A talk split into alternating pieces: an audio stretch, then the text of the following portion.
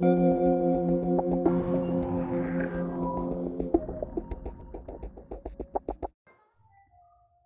amigos del podcast, aquí inaugurando una nueva sección llamada colección de anécdotas o coleccionando anécdotas en donde a través de ensayos propios o extractos de textos de distintas publicaciones o libros iremos aportando anécdotas diversas y de diversa naturaleza de la de la historia de la música popular, del rock and roll y el pop en general. Irán desde historias que hablen de aspectos técnicos de la grabación de un disco hasta anécdotas locas sobre fiestas y desenfreno. Hoy empezaremos con una de las segundas y hablaremos de un personaje mítico dentro de la historia del rock and roll. El fallecido ex baterista de The Who, Kid Moon, quien tuvo y que cortar pese a su corta vida interrumpida a los 31 años en un trágico suceso. Aquí iniciamos nuestro recorrido divertido por esta tragicomedia de este gran personaje que nos ofreció la historia del rock. Iniciamos con la con el delirio lunar de Kid Moon. Aquí vamos. La locura lunar de Kid Moon, extraído del libro Room Service, la escandalosa vida de las estrellas de rock, del autor Sergio Marchi, editorial Planeta, edición 2014.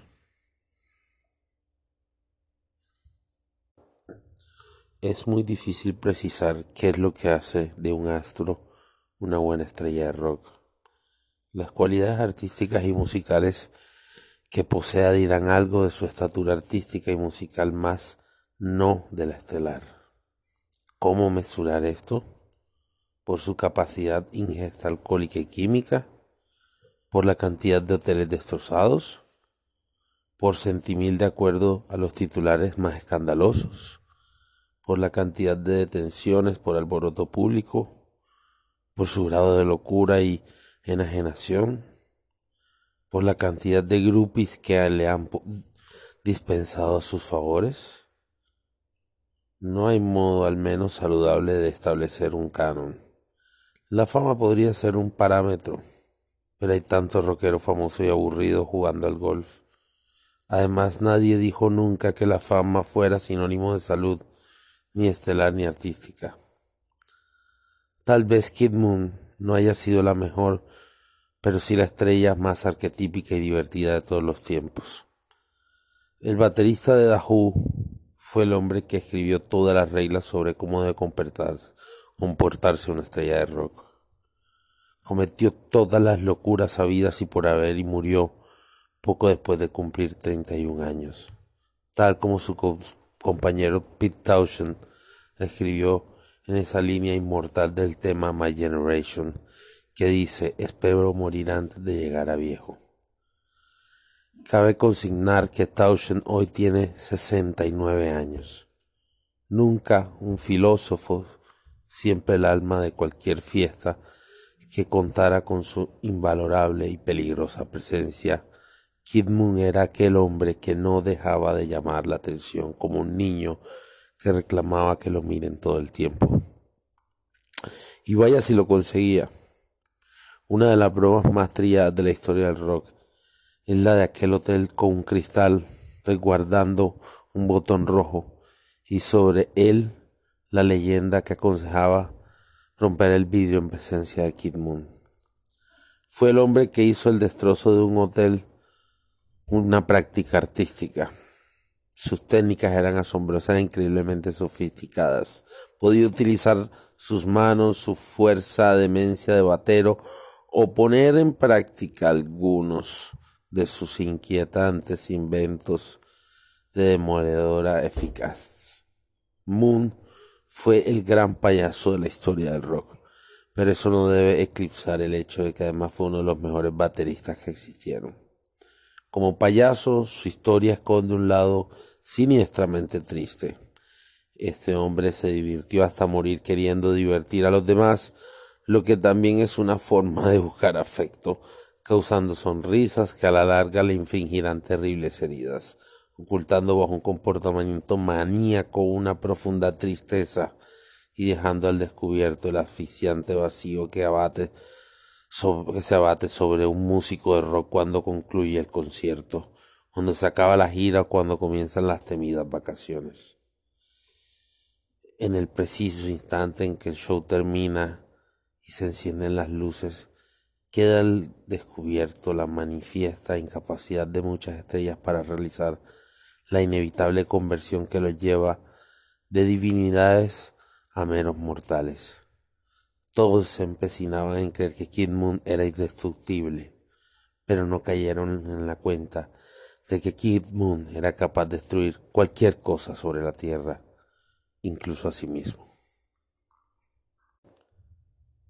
Pete Townshend, John Entwistle y Roger Daltrey conocieron al adolescente Kid Moon cuando éste tenía 17 años y ellos ni siquiera se llamaban The el encuentro se produjo en uno de los tantos shows que dieron como The High Numbers, promisoria banda de rock que, como otras tantas, no poseía al baterista ideal y tocaba con quien tuviera mano.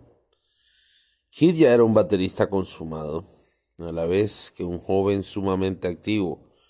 No existía en su biografía ningún antecedente alarmante salvo cierta inestabilidad laboral que lo llevó a tener 23 empleos en apenas dos años.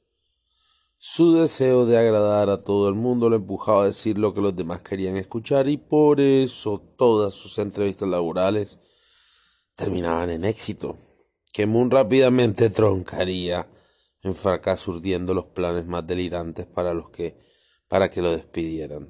Su mueca de estupefacción cuando un empleador le daba la bienvenida a la empresa tras haber sorteado la entrevista inicial era tomada por los empleadores como una excentricidad o un arranque emotivo más que como una premonición sobre lo que vendría después. Kirimun, su madre, lo recordaba como un chico travieso, pero sin mala intención. Sus profesores de colegio lo consideraban un estudiante normal, con una marcada tendencia exhibicionista, y los boletines acompañaban aquel diagnóstico.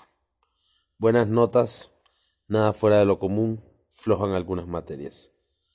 Su profesor de arte lo calificaba como retardado en algunos aspectos, pero el de música le reconocía gran habilidad, aunque siempre buscaba lucirse. Algunos brotes de desmedido entusiasmo lo llevaban a una ansiada figuración que le fue construyendo fama de lunático, ayudado por su apellido Moon. Su primer instrumento fue el clarín, lo soplaba furiosamente en una banda escolar después que después lo vería ascender a trompetista, pero su verdadero amor era la batería que descubriría en los Sea Cadet Corps, una especie de Boy Scouts acuáticos y que aprendería a tocar imitando a sus ídolos, Gene Krupa y Sandy, Sandy Nilsson. De ellos capturó ciertos movimientos elegantes que exageraría hasta convertirlos propios. Por ejemplo, Kid Moon sería el primer baterista de rock en arrojar los palillos a la audiencia una vez que estos estuvieran cumplido su ciclo vital.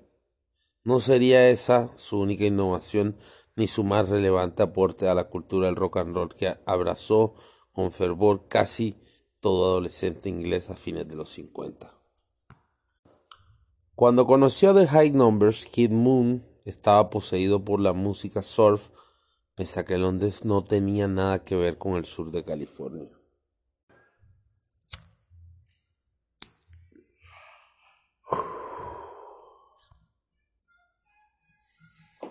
Pero había algo en la alegría del estilo, algo en sus letras que hablaban de autos, chicas y sol, que encendía el ánimo de Kid y lo hacía cantar. Un siempre tenía a mano cintas de grupo surf y era tan fanático de Don't Worry Baby de The Beach Boys que llegó a grabarse una cinta sin fin para escucharlo sin parar. No había banda surf en Inglaterra, pero alguien le habló de The High Numbers y decidió ser su baterista apenas los escuchó.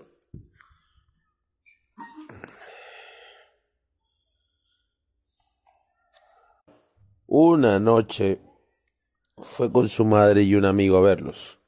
A poco de terminar el show, el amigo de Moon, un tanto ebrio, se aproximó al escenario y encaró a Roger Daltrey. Tengo un amigo que puede tocar muchísimo mejor que el tipo que tienen sentado ahí, le dijo sin anestesia. ¿Ah, sí? contestó Daltrey, entre canchero y sorprendido. ¿Y dónde está? Inmediatamente un torbellino naranja se aproximó al escenario y se ubicó junto a la batería. Era Kidman. Los otros tres decidieron que una manera de probarlo a fondo sería tocando Roadrunner, una canción que adoraban, pero que ningún batero podía seguir junto a ellos.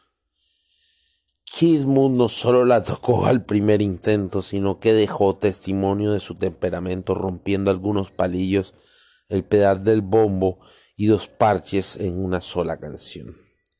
Nadie en el grupo había visto cosas semejantes. Pete Townshend fue a buscarlo al bar y comenzó a hablarle con cierto titubeo. Roger Daltrey, de modales más rústicos, lo apartó y fue directo al grano. ¿Qué tienes el lunes para la noche? Le disparó a un Moon atribulado por los destrozos causados y un miedo posteriormente confesado. Creo que nada, contestó mientras apoyaba una cerveza sobre la barra. Va, trabajo. Vendo yeso. Vas a tener que dejar el trabajo, aclaró Roger. Está bien, dejó el trabajo, aceptó Moon. Bueno, entonces, si quieres, te pasamos a buscar el lunes. Tenemos un show. Concreto Daltrey. Perfecto. Estaré listo, aseguró Keith. Más tarde, cuando él mismo recordara la anécdota, se quejaría que de que jamás hubo una propuesta formal de unirse al grupo como una novia que se queja ya casada de que nunca pidieron su mano. Parecía un matrimonio celestial, pero John Entwistle no tardó en manifestar cierta dificultad como bajista para poder tocar con Kid, que no veía a la batería como acompañamiento, sino como un instrumento solista. Incluso llevó tiempo explicarle que lo lógico era que la batería estuviera un poco más atrás que el cantante y no en primera línea del escenario. Ed Whistle poco a poco fue desarrollando una técnica especial de bajista que únicamente serviría para tocar con Kid Moon. Si se escuchaba el bajo por separado, explicó alguna vez, va a parecer fuera de tempo y entrecortado. Sin embargo, cuando se le escucha en conjunto, calza justo con los golpes de Kid. De esa dificultad nacería uno de los estilos más influyentes de la historia del rock. Con Kid Moon a bordo, Dahu inició su camino hacia la gloria, el que los convertiría en la tercera posición del rock. Constituían un modelo distinto The Beatles y Rolling Stone, pero con la misma capacidad musical y un impacto similar. Si Ringo Starr era el tempista ideal y Charlie Watts de los Rolling Stones, el rey del swing, Kid Moon estableció una diferencia letal con su revolucionario y desmesurado estilo. Sus redobles triplicaban la cantidad normal que un baterista por medio pone en una canción, pero siempre lo hacía con un sentido musical que pese a tocar más, sonaba bien. Para poder expresarse más adecuadamente con su expansiva personalidad, Moon agregó cuerpos a su batería tradicional e incorporó un segundo bombo, inaugurando así otra innovación, algo corriente al día de hoy, el doble bombo. No hay nadie como él para dotar de vitalidad una canción. Su entusiasmo arrollador podía ser un vals algo tan estimulante como una rumba. The sintonizó la misma señal que un culto urbano crecido en Londres durante los primeros años 60. Los mods, en contraposición a los rockers, clase trabajadora más bien pobre, amantes de las motocicletas, el cuero y el rockabilly, los mods, clase media, con algún dinero, eran mucho más civilizados y procuraban diferenciarse por medio de sus ropas elegantes, una vida supuestamente normal en su fachada y muy acelerada en su interior por las anfetaminas.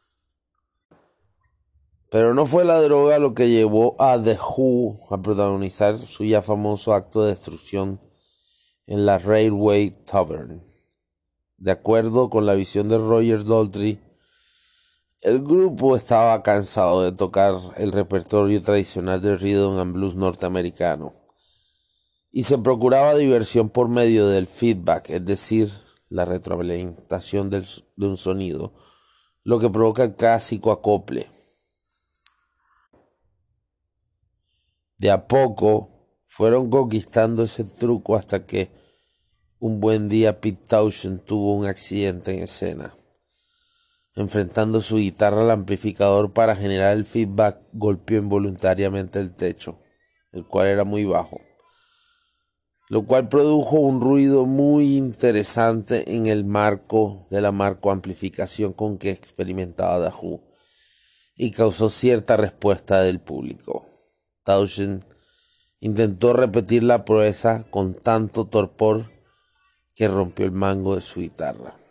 Esta vez esperé reacción, explicó Pick décadas más tarde, pero nada sucedió y si hubo algo fue mala onda. Yo había roto la guitarra y me sentí un tonto, así que lo único que me quedaba era mostrar realmente que quería romper la guitarra. Entonces comencé a destrozarla y ahí sí apareció la reacción. La verdad es que me dio una gran satisfacción. Townshend consiguió uno de los momentos más legendarios de la historia del rock solo para bajar del escenario y recibir recriminaciones de sus compañeros de banda. Estúpido. Tenías que romperla toda. Si se podía arreglar, lo castigó Roger Daltrey al tiempo que le asestaba uno de sus feroces puñetazos en el hombro. John Iswhistle un músico refinado amante de los instrumentos se sintió espantado ante la rotura de la guitarra. A Kid Moon la situación lo divirtió y todo lo que lo divertía estaba bien. Kid Lambert, manager de The Who, dijo que las guitarras eran muy caras como para andar rompiéndolas y en esos días el dinero no era algo que The Who viera muy a menudo. Pero el destrozo de la guitarra fue el rumor más escuchado por una multitud que llenó el local la semana siguiente esperando confirmar con sus ojos lo que habían escuchado. Dawson, afectado por la reacción de sus compañeros, hizo el show como de costumbre y poco a poco el entusiasmo de la audiencia comenzó a decaer. Para los últimos temas, la mitad del público se había ido. Al final del set no, no quedaba casi nadie y Kid Moon, enfadado por la desilusión colectiva, la emprendió a golpes contra su batería. Los pocos rezagos que observaron la demolición echaron a correr un nuevo rumor y a la semana siguiente Dahu volvió a llenar el lugar.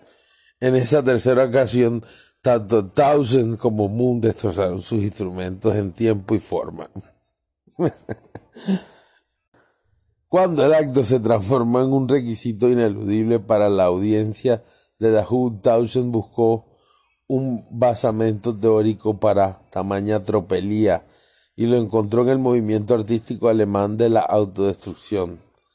De esa manera, más que real excitación que embargaba a los músicos de rock y los hace romper todo lo que hay a mano, lo de Townsend y Moon era una declaración artística Justamente lo bueno de destruir las cosas es que no tiene ningún sentido abajo. Volvió a explicar Towson. Pero en algún momento sostuvo que el destrozo de instrumentos significaba que la furia del rock and roll en su autodestrucción buscaba limpiar al mundo de sus impurezas. El padre del movimiento autodestructivo alemán, Gustav Metzke, se convirtió en un fanático de la banda, pero buscó disuadirlos de seguir destruyendo sus equipos. Se había enterado por el manager de Dahoo que estaba en quiebra por esa costumbre.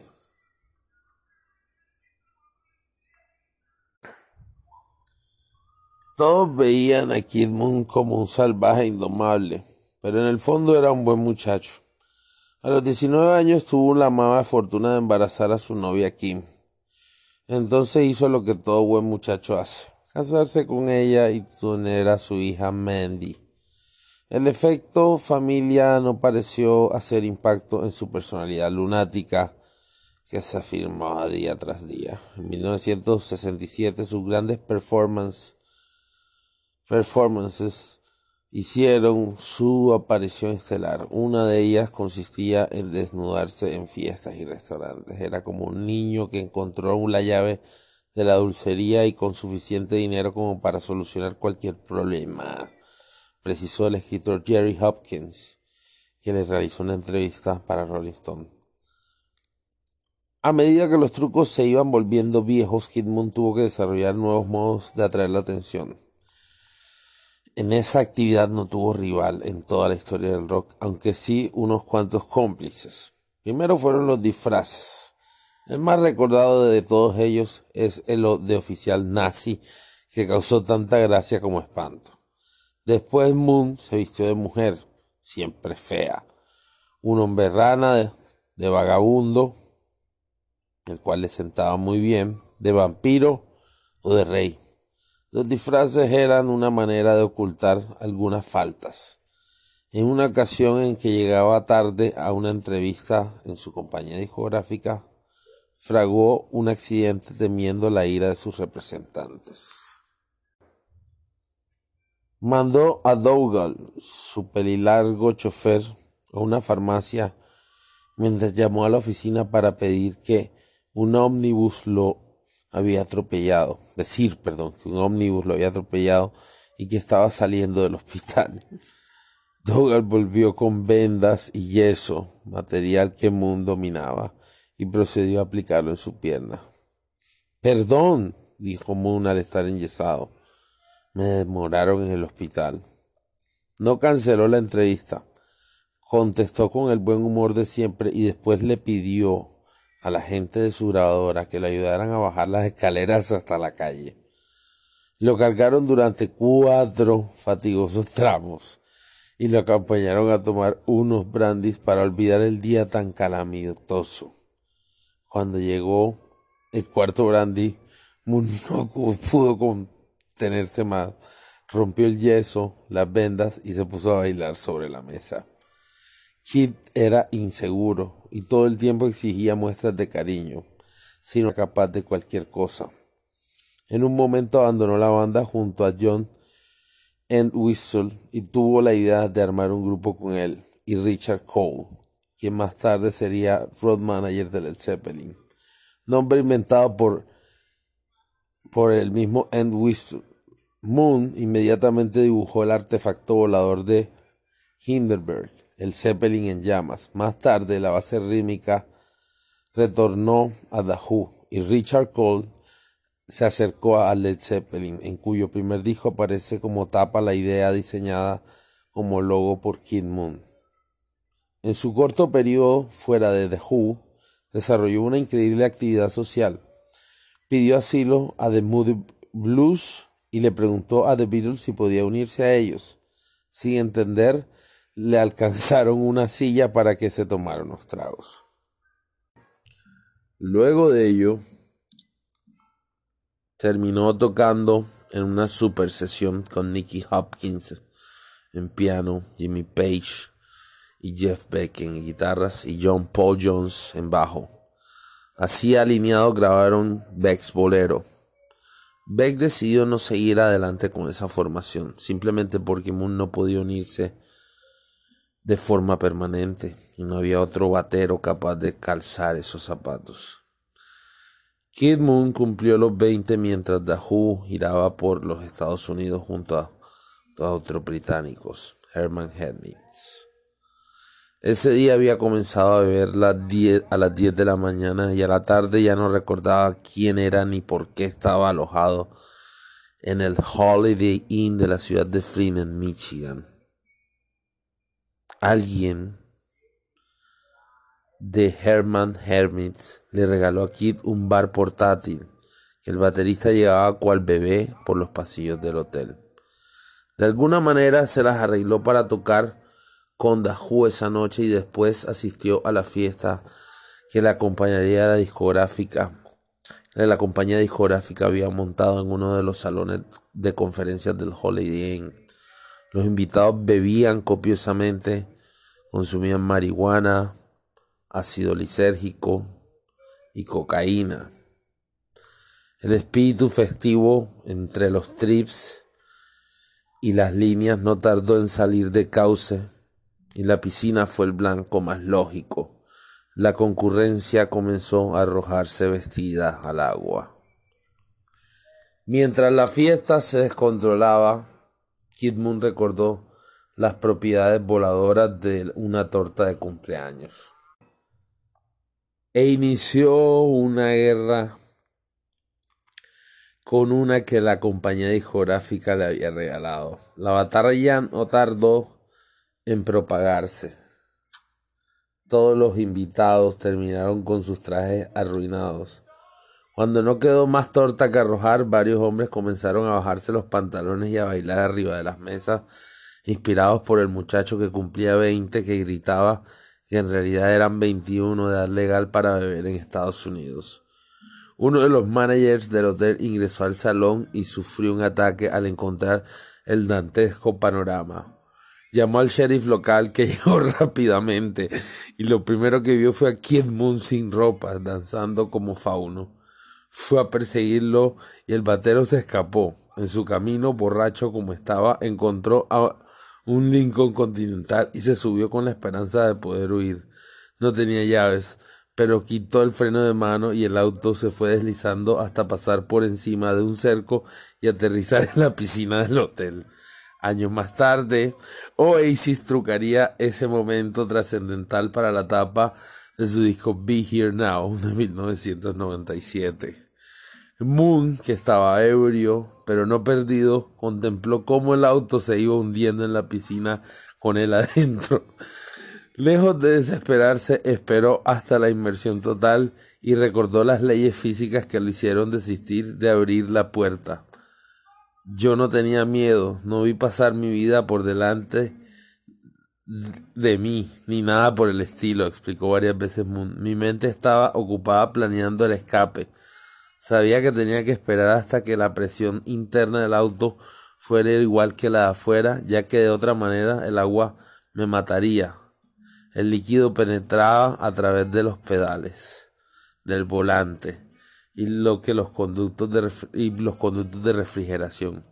Y cuando le quedó el último resquicio para una bocanada, Kid junto a aire abrió la puerta del Lincoln, escapó a los Houdini. Había transcurrido un buen tiempo y disfrutaba pensando en la repercusión que obtendría. Pero no, solo lo esperaba el que limpiaba las piscinas, rojo de rabia. Moon regresó a la fiesta chorreado y volvió a encontrarse con el sheriff que lo persiguió con el arma desenfundada. Kid corrió, pero entre el agua, la borrachera y un maldito pedazo de torta cayó al suelo y se rompió un diente. Terminó a los gritos en lo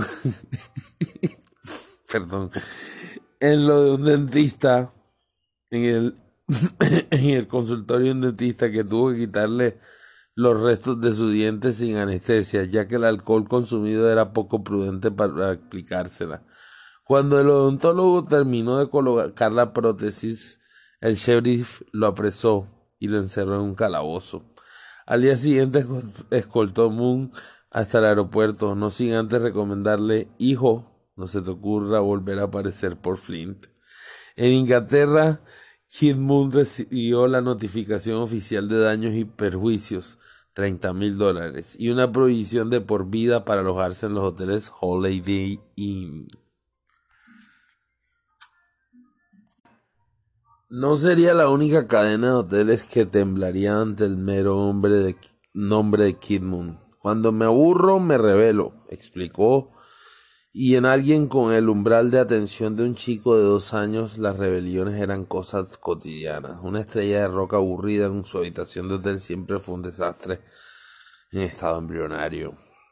Kid Moon es quien refinó el arte de romper televisores. Primero probó el efecto de una botella incrustada en la pantalla y descubrió que se podía hacer de dos maneras, con el aparato apagado o funcionando y que esta última manera era mucho más divertida. Después probó arrojándolo desde el balcón a la piscina y desde entonces los prolongadores de corriente para que hicieran chispas al sumergirse al tocar el suelo fueron un aditamento de rigor en su maleta de herramientas que solía, con la que solía viajar. O sea, el hijo de puta llevaba una maleta para hacer diabluras. Comentario aparte del texto. Comentario del relator. Bueno. Como se puede ver en el filme Monterrey Pop, Moon utilizaba pirotecnia para el destrozo final de su batería en los conciertos y no tardó en llevarse unos cuantos cohetes consigo a la habitación. Le encantaba detonarlos en el inodoro y hacer colapsar las tuberías de todo un hotel. También adoraba recordar las, las habitaciones arrancando cortinas, empapelados y cajones. Le da un toque personal, argumentó ante varios periodistas. Se tomaba el trabajo de clavar en el techo todo lo que hubiera en una habitación, para así lograr el desmayo del personal de limpieza, y hasta llegó a clavar piernas y brazos ortopédicos en el baño con el efecto sangre logrado gracias a las propiedades del ketchup, a la salsa de tomate. En una ocasión, un conserje preocupado por los constantes llamados de otros huéspedes cansados de ruidos molestos encaró a Moon, que escuchaba The Who a todo volumen. Por favor, señor, le dijo el empleado, tenga bien dejar de hacer ruido. Los otros huéspedes quieren descansar. ¿Ruido? Aquí no hay ruido, contestó Moon. Señor, le imploro que deje de hacer ruido, o deberé llamar a la policía. Lo amenazó cortésmente el conserje y se fue. Cinco minutos más tarde hubo una tremenda explosión que rompió vidrios e hizo saltar puertas de sus marcos. Cuando el hombre regresó al piso de Moon, éste salió humeando de su habitación y le gritó ¿Entiendes? ¿Entiende ahora? Eso fue ruido, lo anterior era Dahu. Toda esa locura no era gratis y se iba a cobrar un precio. El primer anticipo truncó la vida de uno de los más queridos en el entorno de Kid, su chofer Neil Bolan. Al despuntar los 70 y gracias a la ópera rock Tommy, The Who alcanzó su estatus de superestrellas y la consiguiente certificación de millonarios. Moon inició los festejos atravesando la fase de gastar más de lo que se tiene, rompiendo libras esterlinas en su más alta expresión monetaria y comprando cuanto automóvil caro hubiese. ¿Somos millonarios o no? Era su lema del mes. En enero de 1970, la última adquisición había sido un Rolls Royce que inició sus funciones como transporte de parrandas. En el norte de Londres se había inaugurado un pub y a la primera fiesta asistieron Kid, su chofer y Larry, Lex Smith, miembro de Bonzo Dog Da Band, uno de los tipos más queridos por todas las estrellas de rock. Hasta el apático George Harrison compuso una canción en su honor. Los relatos difieren, pero Kid decidió quedarse hasta ahora hasta la hora de cierre, pese a su, que a su amigo Larry se había alejado convenientemente del tumulto. Voy por un baile más, rió Moon antes de sumergirse nuevamente en la muchedumbre. Habían bebido para el campeonato y Larry Smith fue a esperar a Moon al asiento trasero del Rolls Royce. A los diez minutos apareció con su chofer, seguido por toda la gente que había departido con ellos, en total unos ochocientos parroquianos. Hubo, hubo problemas cuando vieron que el Rolls Royce de la estrella de rock y compararon, perdón, repito, Hubo problemas cuando vieron el Rolls Royce de la estrella de rock y lo compararon con el ómnibus que ellos debían esperar y estalló un incidente muy raro. Neil Boland había puesto el auto en marcha, pero bajó para impedir la turba alcoholizada que la turba alcoholizada rayara el Rolls Royce. El vehículo comenzó a moverse sin chofer y Kid en patético estado trató de conducirlo. Larry Smith trató desde el asiento trasero impedir que Moon causara algún accidente, pero no lo logró, y en la marcha atrás pasaron por encima de Boland, que intentaba regresar al auto. Murió de camino al hospital. Durante los meses siguientes, Kid entraría en una depresión alcohólica. Neil Boland, además de chofer y ocasional guardaespaldas, era uno de sus grandes amigos. Lo había conocido junto a Larry Smith comprando pantalones. Larry quería unos pantalones fuertes de trabajador y le preguntaba al vendedor cómo asegurarse de la calidad de los mismos.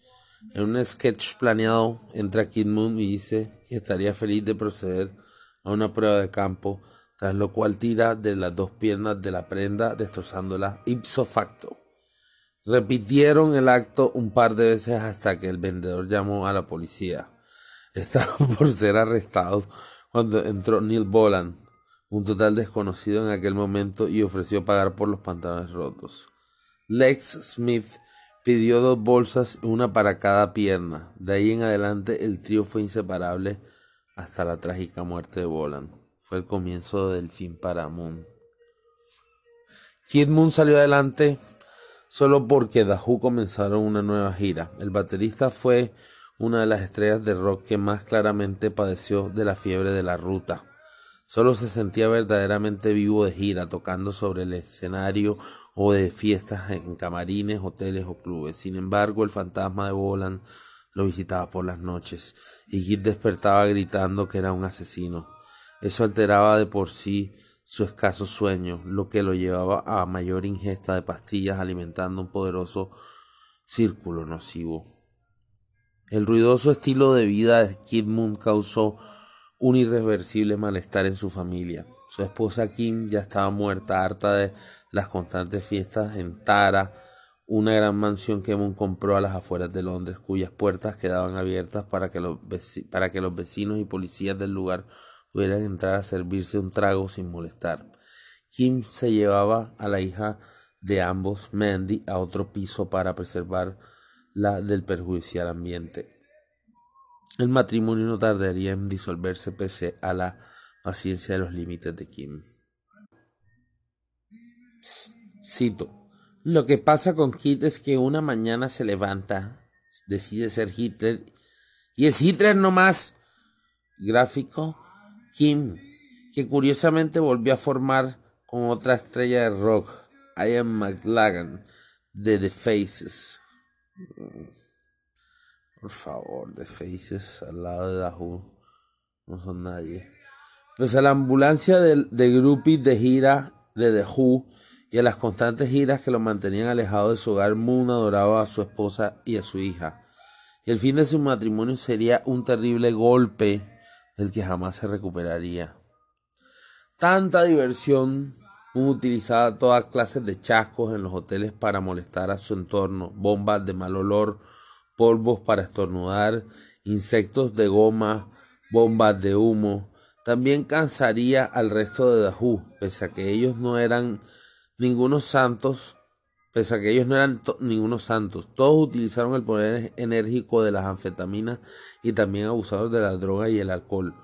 Pero tanto el show por parte de Moon, pero, pero tanto show por parte de Moon llevaría a un serio planteo por parte de Roger Daltrey y John Eastwhistle ya entrados en los años 70 para reemplazar al baterista. Solamente la férrea determinación de Pete Townshend de sostener a Moon en su puesto y cierto entendimiento que su estilo y personalidad era clave para el grupo mantuvo a Kid en su butaca.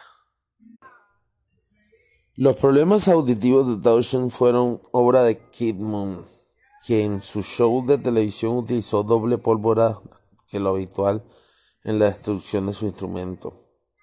En el momento de la detonación, Moon salió eyectado de su asiento. Pete recibió la explosión en pleno oído. Su cabello se prendió fuego y un platillo se disparó sin control y casi decapita a uno de los anfitriones del show televisivo. Cuando Moon emergió riendo y ensangrentado, la actriz Beth Davis, también invitada, se desmayó en los brazos del actor Bob Hope. Fue un mejor paso de comedia que el que figuraba en el libreto. Llegó un punto de preocupación en el que todos los miembros del entorno fueron de uno a hablar seriamente con Kid Moon. Su constante consumo de pastillas y alcohol comenzó a hacer estragos en su salud y en, sus en dos oportunidades lo dejó fuera de combate sobre el escenario. Lejos de, adoptar la habitual posición de una estrella de rock, de rehusarse a enfrentar la verdad, Moon escuchaba y prometía tratar de controlarse. Kid solo es serio cuando está llorando, explicaba Towson. Cuando su matrimonio no tuvo retorno, Moon se radicó en la ciudad de Los Ángeles, su amado territorio surf hasta llegó a practicarlo, y si no hubiera sido por su rapidez de reflejos que lo llevó a sumergirse antes que la tabla de surf le partiera el cráneo, el deporte habría acabado con él antes que su estilo de vida. En California, Kid solo encontró más socios para el desastre. A mediados de los 70, Los Ángeles era un paraíso para la decadencia personal. Ringo Starr también vivía ahí, al igual que Harry Nilsson, y el guitarrista Jesse Ed Davis. El clima se produjo con la aparición de John Lennon, deportado de Nueva York por Yoko Ono, para que pudiera derrapar a gusto. Lennon fue el productor de Pussycats, un horrendo disco de Harry Nilsson, que pese a contar con un increíble elenco de superestrellas fue un fracaso estrepitoso por el estado mental en el que todo el mundo se encontraba. Nilsson no podía ni siquiera cantar de tan borracho que estaba y Lennon decidió enviarlo a San Francisco para un rápido tratamiento con acupuntura que lo, que lo refrescara como para poder terminar el álbum. Yo le pidió a Kid que lo llevara, se asegurara de que cumpliera con el tratamiento y lo trajeran lo más sobrio posible. John Lennon, por favor, qué falta de intuición. Comentarios del lector. Dos días más tarde, Kid y Harry Nilsson aparecieron en el estudio en un contundente estado de, ebriedad. Pero, por supuesto, como no. ¿Está mejor? le preguntó John Lennon a Kid Moon. No, contestó Kid Moon, pero está lleno de agujeros. Moon se radicó en una casa frente al mar en la exquisita zona de Malibú. Como toda buena estrella que reside en California, su vecino era el actor Steve McQueen, hombre de pocos amigos y menos pulgas. McQueen se quejaba todo el tiempo de los ruidos molestos que Moon le ocasionaba. Un buen día de gira por Canadá, Kid Moon recibió un llamado de su agente. Había una mujer interesada en la casa que él habitaba y ofreció un precio irrechazable. El baterista no quería venderla y se mostró curioso por la oferta. Finalmente descubrió que Steve McQueen estaba detrás de la movida y fiel a su estilo decidió volverlo loco. Cuando regresó a su hogar descubrió que McQueen había mandado a construir un cerco para preservar su propiedad de las locuras de Moon. Ni corto ni perezoso Kid hizo construir una rampa de la altura del cerco para saltarla con su ruidosa motocicleta de la misma manera que McQueen lo hizo para el filme The Great Escape, homónimo con el álbum Blur, de Blur, ¿no? Aquí nota del, del lector. Después utilizó su viejo disfraz de Hitler y se fue a tocar el timbre de su vecino. Cuando este atendió la puerta, Kid se puso en cuatro patas y mordió a su perro. Y mordió a su perro. Abro comillas. Supongo que soy una víctima de mis propias circunstancias. Hago trampas y caigo en ellas, reconoció Kid Moon. A mediados de los 70 todo el mundo se preguntaba cuánto tiempo más iba a durar. Ah, al contrario, perdón. Corrijo. A mediados de los 70 todo el mundo se preguntaba no cuánto tiempo más iba a durar, sino cómo era que no, cómo era que no había muerto. Su riesgo de vida era altísimo. Más allá de cualquier ingesta, su manía de transportación lo llevó a conducir un aeroplano propio que en una ocasión tuvo que aterrizar de emergencia y Moon no tuvo la mejor idea que hacerlo sobre las vías de un ferrocarril. El hecho provocó el colapso de todo un ramal de trenes británicos. Si alguien le decía no, Moon iba a tocarlo en sí costará lo que costase. Durante una gira insistió en que quería una groupie en el micro. Ante la negativa, decidió arrojarse por la ventanilla hacia un acantilado. Tuvieron que detener los micros, llamar guardacostas, iniciar una búsqueda incestiva y cuando ya se lo estaba por dar por desaparecido, del muelle surgió una vocecita que decía Pensaron que no lo iba a hacer, ¿no? Moon era más divertido cuando se le ocurrió vaciar un paquete de jabón en, polvo en una de las fuentes de un hotel para presionar a una chica, o cuando los hippies le ofrecían flores y él se las comía delante de sus ojos. Las nuevas bromas que su febril mente urdió ya cerca del fin fueron más pesadas que graciosas, como cuando le mostró a un periodista la forma de jugar un deporte de su invención, disciplina que requería un arma. Esto sucedió en su mansión, donde había obreros construyendo una piscina de natación. Cuando lo vieron venir con la escopeta gritaron, oh no, es él y tiene un arma. Y se zambullaron en la piscina sin terminar. O aquel show donde en su afán de experimentar con químicos, se tomó un relajante muscular que le impidió alzar con firmeza siquiera un palillo.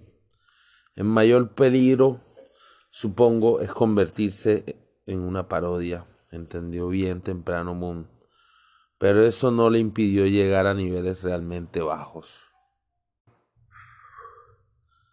A partir de 1973, Moon inició una serie de colapsos en escena, que los médicos disfrazaron como cansancio extremo ante la prensa. La Who siempre fue una banda de baja sociabilidad interna, o sea, que lo poco que se veían era en una gira y después cortaban contacto hasta la hora de grabar un disco o iniciar otra serie de conciertos. Moon extrañaba terriblemente la banda y su coraza protectora en esos intervalos. Su deterioro y la imposibilidad de ponerle freno también incidió en la comunicación entre Kit y sus compañeros. Ya no casaba gracias a su exhibición de prostitutas haciendo figuras egipcias en su habitación de hotel, y su consumo de dinero alarmaba a Bill Korsbishley, manager de The Who, gastarse casi diez mil dólares para escribir feliz cumpleaños Ringo en el cielo simplemente porque quería darle una sorpresa a su colega era algo que superaba cualquier excentricidad.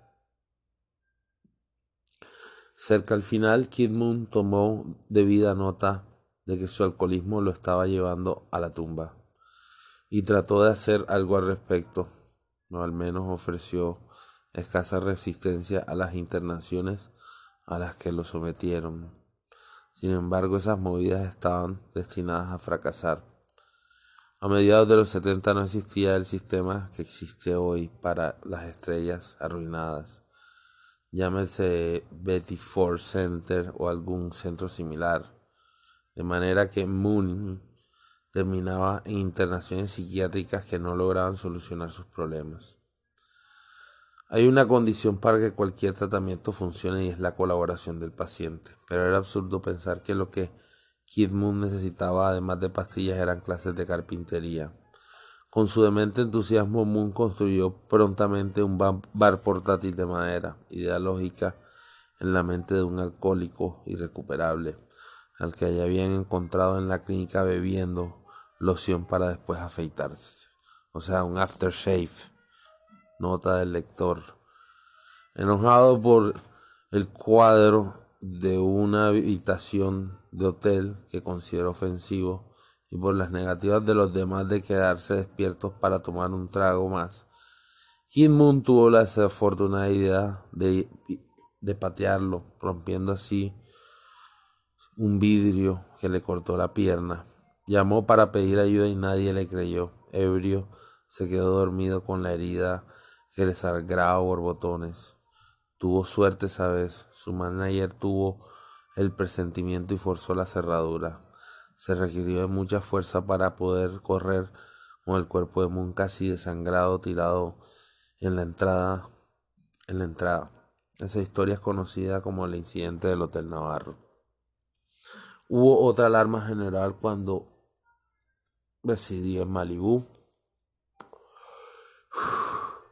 y le hacía la vida insoportable a Steve McQueen.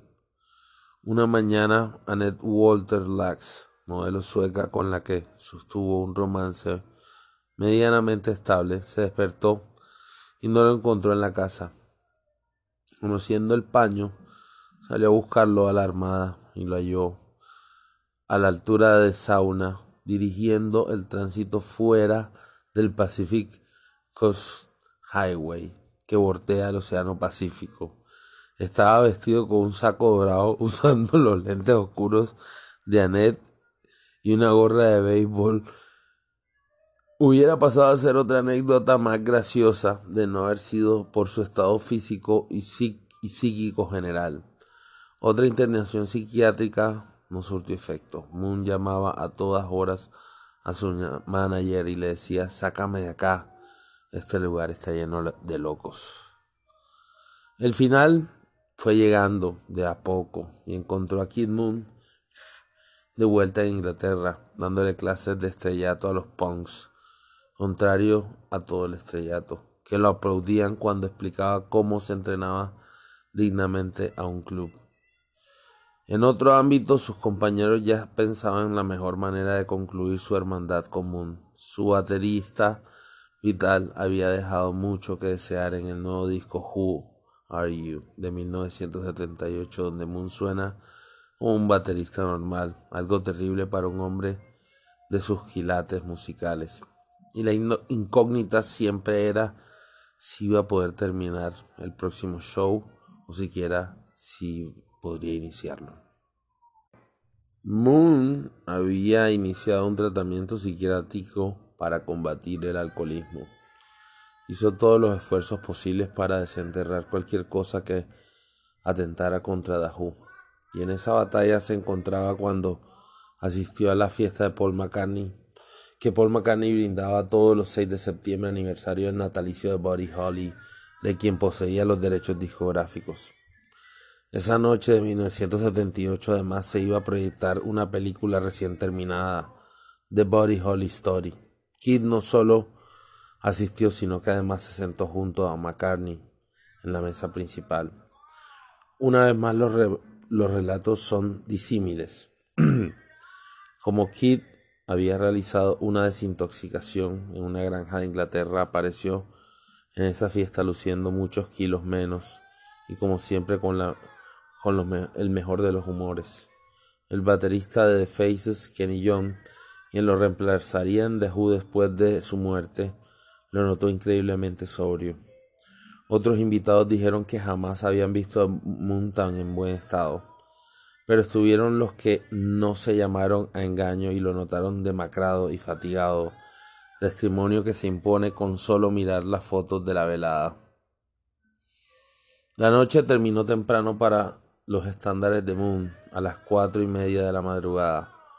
Estaba de, vuelta en casa con su novia escandinava y se tiraron a mirar el video de, una película de Vincent Price, The Abominable Dr. Phoebus. Se quedaron dormidos. Moon había tomado una dosis de hemi... de hemi... ¿de qué? De geminebrin, droga recetada para combatir el alcoholismo y la epilepsia, que se le manifestó en uno de sus ataques. A las siete y media de la mañana Moon despertó muerto de hambre. Intentó que Annette le cocinara algo, pero la modelo estaba absolutamente fuera de combate. Kim fue a la cocina y se hizo unas costillas de cordero. Comió, tomó más del medicamento, lo bajó con un poco de champán que había quedado y se volvió a dormir. Annette intentó despertarlo a las cuatro de la tarde, pero enseguida comprendió que algo andaba mal y llamó al médico para corroborar su horror inicial, que Edmund había muerto. Pete Townshend fue el primero en conocer la noticia y llamó a Roger Daltrey entre sollozos. Esta vez lo hizo, le dijo lacónico a su compañero. ¿Quién? gritó Daltrey, presintiendo lo peor. Kid, confirmó Dawson. Pete llamó a John East White Whistle, también conocido como The Ox o El Way, quien se encontraba en medio de un reportaje. Sin poder ocultar la conmoción que la noticia le produjo, tuvo que revelar la verdad a los periodistas y le pidió absoluta reserva porque todavía no sabían de su muerte. Ex esposa Kim y su hija Mandy estoico en Whistle, siguió contestando en piloto automático, pero cuando le preguntaron por el futuro de Who, el buey estalló en lágrimas. Los miembros de The y buena parte de la crema musical inglesa asistieron a su entierro. Roger Daltrey presentó un arreglo floral que consistía en un televisor con una botella de champán incrustada en la pantalla. Todo un símbolo.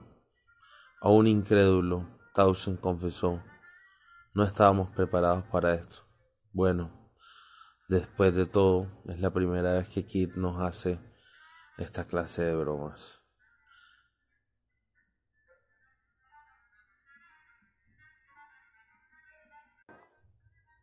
Fin del texto.